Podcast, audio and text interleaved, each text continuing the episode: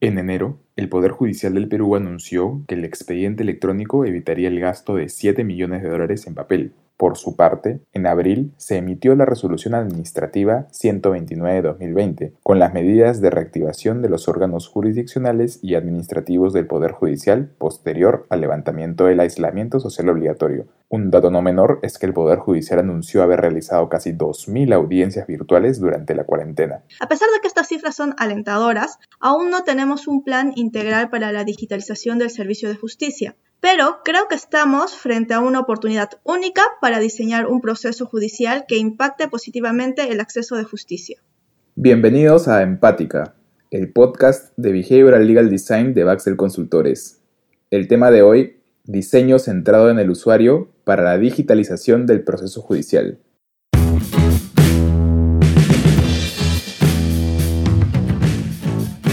Hola a todos, soy Mario Drago, socio de Baxel Consultores, y estoy acompañado de Alejandra Infantes, nuestra behavioral legal designer, para conversar sobre un tema que nos ha generado muchas discusiones enriquecedoras durante la última semana. ¿Por qué la digitalización de la justicia necesita de un diseño centrado en el usuario para ser exitosa? Hola Ale, ¿cómo estás? Hola Mario, estoy bien. ¿Tú cómo estás? Bien, bien, también. Mira, eh, quisiera que partamos la discusión desde estas dos premisas. La primera es que el proceso judicial es un servicio. Y la segunda es que tiene muchos actores involucrados, algunos externos, como los abogados o las partes, pero también otros internos como los jueces, los secretarios, los notificadores, etc. Los que vemos estos temas desde la perspectiva del diseño de servicios sabemos que para que un servicio sea exitoso debe cumplir con cinco características. Debe ser ah, narrativo, visualizable, interdisciplinario, eh, participativo y centrado en el usuario. Y en este contexto de digitalización acelerada por la cuarentena, me gustaría que hablemos hoy del último punto que he mencionado, el diseño centrado en el usuario. ¿Por qué este punto? Porque el sistema de justicia tiene la fama de ser poco amigable no solo con quienes no son abogados, sino incluso con quienes sí lo somos. Sí, el diseño centrado en el usuario es un enfoque que va a empoderar a todos los usuarios de un servicio, tanto a quienes lo usan como a quienes lo dan, permitiéndoles satisfacer sus necesidades de manera efectiva. La pregunta es, ¿cómo lograrlo? Es necesario conocer cada uno de nuestros usuarios, su contexto cultural y social, sus hábitos, motivaciones, etc. Y solo de esta manera vamos a poder descubrir si el servicio realmente lo está satisfaciendo o no. Esto es, en términos simples, hablar en idioma del usuario. Sí, pero no solo es eso, incluso es pensar, sentir y ver a través de los ojos del usuario. Es que de nada sirve un sistema sofisticado, ideado por los mejores juristas del país, con un software billonario y un flujograma eh, perfectamente estructurado, si nos va a costar entenderlo y por tanto usarlo. El proceso judicial debe ser amigable para las partes como consumidores del sistema de justicia pero también debe serlo para quienes lo sufren desde adentro, como son los jueces y el demás personal del Poder Judicial. Ajá. La transición digital actual del servicio judicial nos deja esta sensación de estar diseñada para alcanzar metas económicas y de seguridad que también son muy importantes, pero realmente no son la razón de ser del servicio, que es hacer accesible la justicia. Solo para poner un ejemplo, esta semana hemos estado cinco personas por tres días leyendo un manual de firmas digitales para expediente judicial electrónico y todavía no nos termina de quedar claro cómo hacerlo bien. Sí, y es que este manual del que hablas está muy bien detallado. Es que el problema no es el manual, ese documento está bien hecho. A mí personalmente el proceso de digitalización como idea abstracta es la que me genera algunos temores, algunos quizá infundados, pero esto es natural en cualquier persona. El problema va a ser que si estos temores son generalizados, pueden crear una barrera para la aceptación de la propuesta de digitalización y esto va a traer como consecuencia el fracaso de la política pública. Más de una persona debe haberse preguntado como yo, ¿qué pasa si me hackean? ¿Qué pasa si me clonan la firma? no sé, si me notifican y no me entero, si se me cuelga el internet en una audiencia. Todos estos miedos justificados. El desafío que vemos en esta transformación digital realmente es incluir desde la etapa de la creación a quienes vamos a usar el servicio.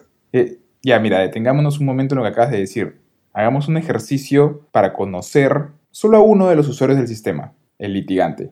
Y pongámonos también solamente en uno de los aspectos del proceso judicial, las entrevistas personales con los jueces. Ojo, para quienes nos escuchan y no están familiarizados con los temas judiciales, las entrevistas con los jueces están permitidas y tienen una regulación particular. Eh, la pregunta es, ¿qué incertidumbres, temores, no sé, expectativas tiene un litigante sobre esta digitalización? Sobre ese tema eh, hablamos un poco con Rafa Velázquez, él es el líder del área judicial de Baxel y nos comentó lo siguiente.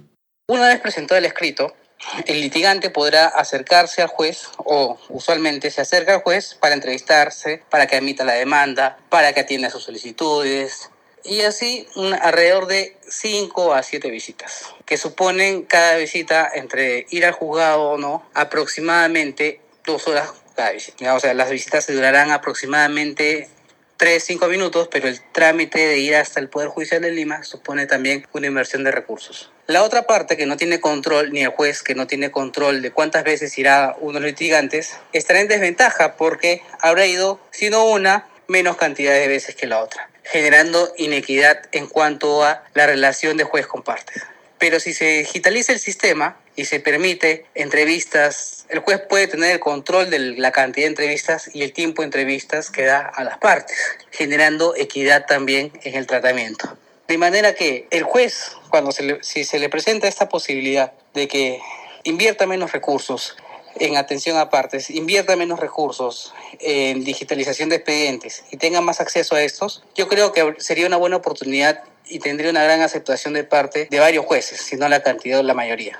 Lo que nos comenta Rafa es sobre la resolución administrativa 123-2020, emitida por el Poder Judicial, por la cual se autoriza a los jueces a realizar entrevistas con abogados vía Google Hangouts. Esta situación nos abre algunas preguntas, por ejemplo, si esas 5 o 7 visitas se volverán una gran llamada o se convertirán en 10 a 15 pequeñas. ¿Se va a mantener esta metodología luego de la cuarentena? ¿Se citará la contraparte de la reunión virtual?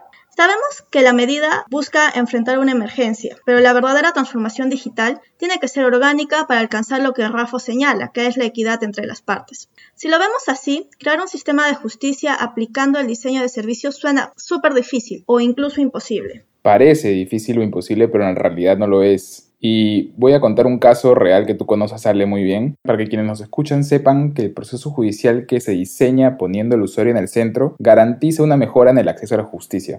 Eh, desde el año 2016, si no me equivoco, Columbia Británica, una provincia canadiense, ha implementado tribunales en línea que han cambiado la forma de ver la justicia en ese país. De acuerdo a lo que señala el Banco Mundial, esos tribunales han procesado miles de causas en tiempo récord, 60 días en comparación a los 16 meses que le tomaba una corte ordinaria resolver uno de esos conflictos.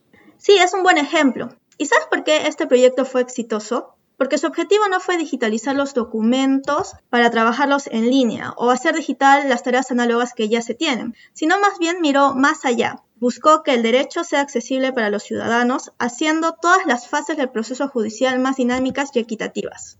Claro, desde nuestro punto de vista, Tomando este excelente ejemplo, debemos decir que el fin de la política pública no puede ser simplemente la creación de un expediente judicial electrónico o la generación de audiencias y entrevistas virtuales como si nuestro objetivo fuese trasladar un procedimiento físico a un procedimiento virtual porque sí. El objetivo tiene que ser crear un mejor proceso judicial para todos. Y es en este escenario donde se ponen sobre la mesa un mundo de posibilidades de mejora que el diseño centrado en el usuario traen al mundo judicial.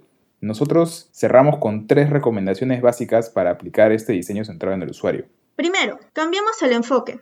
La transformación digital del proceso judicial debe poner en el centro a los usuarios, es decir, a las personas, y no al sistema en sí mismo. De esta forma se garantizará que el servicio legal satisfaga nuestras necesidades. Segundo, investiguemos es necesario aproximarnos al usuario desde la empatía, es decir, conocer sus necesidades y limitaciones. Tomemos prestadas metodologías de otras ciencias como el diseño, la ciencia de datos, las ciencias sociales para poder obtener información más adecuada. Las decisiones basadas en datos mejoran los resultados en los procesos. Y por último, experimentemos, experimentemos y experimentemos. Los hallazgos de la investigación deben reflejarse en una propuesta tangible, probarla en grupos pequeños y si se logran los objetivos, ¿por qué no replicarla en grupos más grandes? Este método permite detectar errores en etapas iniciales de los proyectos y en consecuencia generar ahorro. Me quedo con esta cita que encontramos en el blog del Banco Mundial.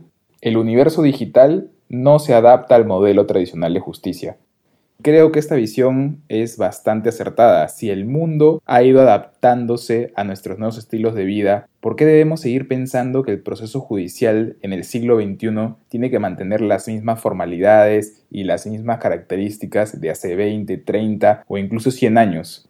Este debate nos plantea más preguntas que respuestas sobre cómo debe diseñarse una reforma de justicia digital. Los invitamos a enviarnos sus comentarios y sugerencias a mdrago.baxel.p y a infantes.baxel.p para seguir conversando sobre este tema. Por lo pronto, eso ha sido todo en Empática, el podcast de Behavioral Legal Design de Baxel Consultores. Nos pueden seguir en Spotify, Apple Podcast, Buzzsprout y nuestra página web baxel.pe.